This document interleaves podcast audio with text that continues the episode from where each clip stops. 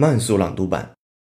Silicon Valley weeps as overpriced hipster coffee maker Blue Bottle sells out to conglomerate Nestle. The Bay Area may be imploding beyond recognition as housing prices skyrocket. Regional train service BART becomes increasingly unreliable and unaffordable, and homeless encampments spill into city streets. But at least there is Blue Bottle to make it all better by giving some folks a place where they could stand in extraordinarily long lines, while some dude with long beard pours steaming hot water over one cup of outrageously priced coffee at a time. But wait, what's this?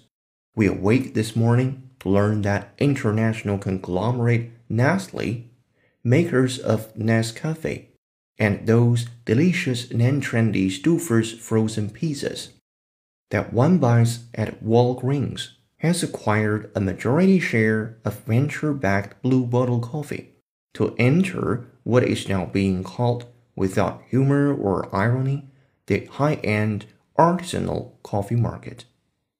Oh, as they call it where I live in France, Starbucks for hipsters.